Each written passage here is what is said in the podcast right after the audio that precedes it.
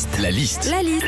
La liste de Sandy sur Nostalgie. Il s'appelle Jean-Baptiste Lemoine, il est secrétaire d'État au tourisme. Il l'a affirmé ce week-end. Les Français pourront voyager à l'étranger cet été. Qu'est-ce qu'on vit quand on va à l'étranger La liste de Sandy Alors déjà, quand on part euh, très loin avec le décalage horaire, on est en jet lag. On dort la journée, on fait des trucs à horaire décalé. Et quand tu y penses, bah, tu dis qu'au premier confinement aussi, on était en jet lag. On dînait à 22h, on se faisait des goûters à n'importe quelle heure, mais surtout, on était tous en apéro visio dès 17h.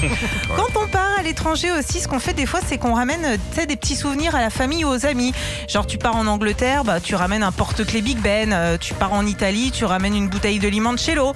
Et puis quand tu pars en Suède, bah, tu ramènes un truc de chez Ikea. En- quand on part à l'étranger aussi, il se passe un truc de fou, c'est quand on croise d'autres Français. Oh, vous êtes Français, vous êtes d'où? Oh bah nous, on est de Moussac dans le Gard. Bah c'est pas vrai.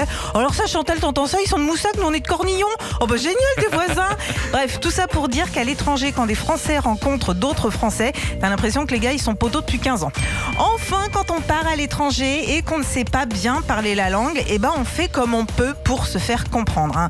T'arrives dans un resto, par exemple, tu fais euh, alors euh, I want a hamburger with euh, des potatoes et puis I want a mayo, ketchup et euh, comment on dit déjà a care of do?